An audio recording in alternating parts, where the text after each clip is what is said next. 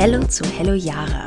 Ich bin Journalistin, arbeite als Reporterin fürs Fernsehen und als freie Moderatorin für Veranstaltungen. Und für mich gibt es zwei Dinge, die ausschlaggebend dafür waren, dass ich diesen Podcast machen möchte.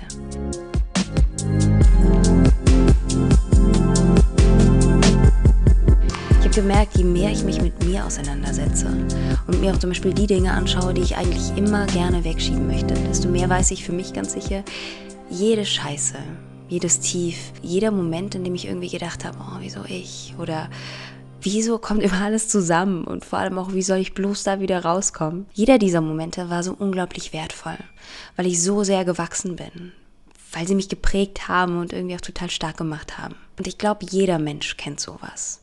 Und es kommt einfach immer darauf an, wie man mit diesen Momenten, den Tiefpunkten, den Schicksalsschlägen umgeht. Man hat immer die Wahl. Bleibt man im Bequemen? Bleibt man in der Starre? Wählt man den einfachen Weg? Oder geht man nach vorne?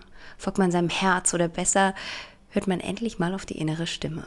Und genau das habe ich dann auch bei meiner Arbeit gemerkt. Ich habe zum Beispiel über das Thema Abtreibung berichtet und mit Frauen gesprochen, die abgetrieben haben. Und mit Frauen, die sich dann doch für das Kind entschieden haben. Und ich war so beeindruckt davon, dass mir wildfremde Frauen so vertraut und so ihr Herz ausgeschüttet haben. Ich habe neben meinem Dreh mit circa, keine Ahnung, zehn Frauen oder so, fast eine Stunde jeweils telefoniert. Und das hat mich so beeindruckt, dass so viel Redebedarf da ist. Und vor allem, wie reflektiert jede Einzelne mit dieser Entscheidung umgegangen ist.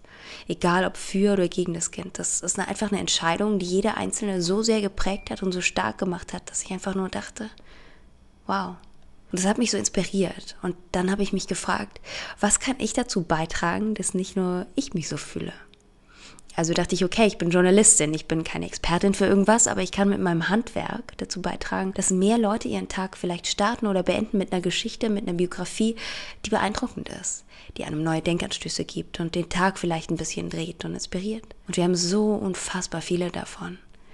Und genau das ist auch, was ich möchte, und zwar von ganzem Herzen. Deshalb hoffe ich so sehr, dass euch der Podcast gefällt und ich ähm, möchte für euch diese Geschichten weitertragen. Also, wenn ihr spannende Frauen oder auch Männer kennt, dann schreibt mir.